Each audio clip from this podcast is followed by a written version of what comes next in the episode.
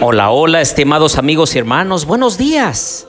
Me da gusto saludarlos en esta mañana. Les habla su amigo y hermano Marcelo Ordóñez y los invito a orar. Querido Dios y bondadoso Padre, estamos en este día del Señor, sábado, y te pedimos, Señor, que aceptes nuestra adoración, nuestros cantos, nuestras oraciones y nuestro gozo sea completado en ti. Acompáñanos en nuestro estudio de esta hora, lo pedimos en el nombre de Jesús. Amén. Abran su Biblia por favor en Mateo capítulo 24.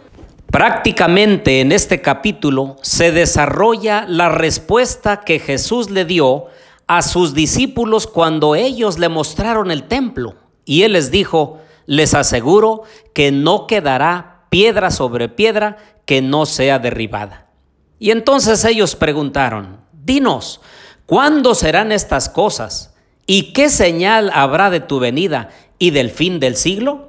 Y es que ellos comprendían que el fin de Jerusalén y del templo coincidiría también con la venida de Jesús por segunda vez y la destrucción total de este mundo de pecado, de miseria y de dolor. Flavio Josefo, que escribió el libro La guerra de los judíos, menciona que tan solo 33 años después de que Jesús pronunció estas palabras, comenzó a cumplirse la profecía acerca de Jerusalén y su templo. Las facciones radicales judías de Jerusalén estaban totalmente decididas a sacudirse el yugo de Roma. En el año 66 después de Cristo, los informes a este respecto llevaron a la movilización y envío de legiones romanas acaudilladas por Cesio Galo, gobernador de Siria tenían la misión de sofocar la rebelión y castigar a los culpables. Josefo continúa y dice que Cestio retiró repentinamente sus tropas y sin razones verdaderas abandonó la ciudad. Josefo hizo la relación del mismo suceso que los cristianos de Jerusalén habían estado esperando, el cumplimiento de la profecía de Jesucristo. El versículo 15 dice, Por tanto, cuando veáis en el lugar santo la abominación desoladora de la cual habló el profeta Daniel, el que lee entienda, entonces los que estén en Judea huyan a los montes. El que esté en la azotea no descienda para tomar algo de su casa, y el que esté en el campo no vuelva atrás para tomar su capa. Y efectivamente así sucedió. En el año 70 después de Cristo, el general Tito, el hijo mayor de Vespasiano, marchó a conquistar Jerusalén y su grandioso templo. En la ciudad luchaban varias facciones por el poder, recurrían a medidas drásticas que resultaban en baño de sangre. En vista de los malos internos, algunos deseaban la entrada de los romanos, con idea de que la guerra los libraría de tantas calamidades domésticas. Así lo explicó Josefo. Eran muchos los que exigían al general que destruyera totalmente el templo, a lo que Tito se resistía según cuenta Josefo. El mismo autor afirma que un soldado quien, sin orden expresa, lanzó por su cuenta una tea contra esta zona interior del templo, de forma que el templo prendió rápidamente. Tito corrió a impedirlo, pero los soldados no le hicieron caso y arrojaron más teas. Pronto toda la zona santa del templo fue puesta en llamas. Josefo lo expresa con una imagen impactante. Degollaron a todos aquellos con los que se toparon. Taponaron con sus cadáveres las estrellas calles e inundaron de sangre toda la ciudad, de modo que muchos incendios fueron también apagados por esta carnicería. Así fue como se cumplió la profecía de Jesús, que no quedaría del templo piedra sobre piedra que no fuera derribada. Y también cuando Jesús entró a Jerusalén y entonces lloró y dijo, Jerusalén, Jerusalén, que matas a los profetas. ¿Cuántas veces quise acercarte, cuidarte, como la gallina junta sus polluelos, y no quisiste? Así también este capítulo da cuenta de lo que sucederá antes de que Cristo venga. Dice el versículo 42, velad pues, porque no sabéis a qué hora ha de venir vuestro Señor.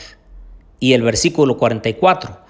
Por tanto, también vosotros estad preparados, porque el Hijo del Hombre vendrá a la hora que no penséis. En este contexto es que el versículo 40 se escribe y dice, entonces estarán dos en el campo, uno será tomado y el otro será dejado. Dos mujeres estarán moliendo en un molino, una será tomada y la otra será dejada. En el contexto de la inminencia y de la no espera de muchos al segundo advenimiento de Jesús. Y no se refiere al rapto secreto, porque entonces contradiría lo que hemos aprendido en Primera de Tesalonicenses 4, 16 y 17 y en Hebreos 11, 39 y 40, que claramente enseñan que nadie llegará allá antes que ningún otro.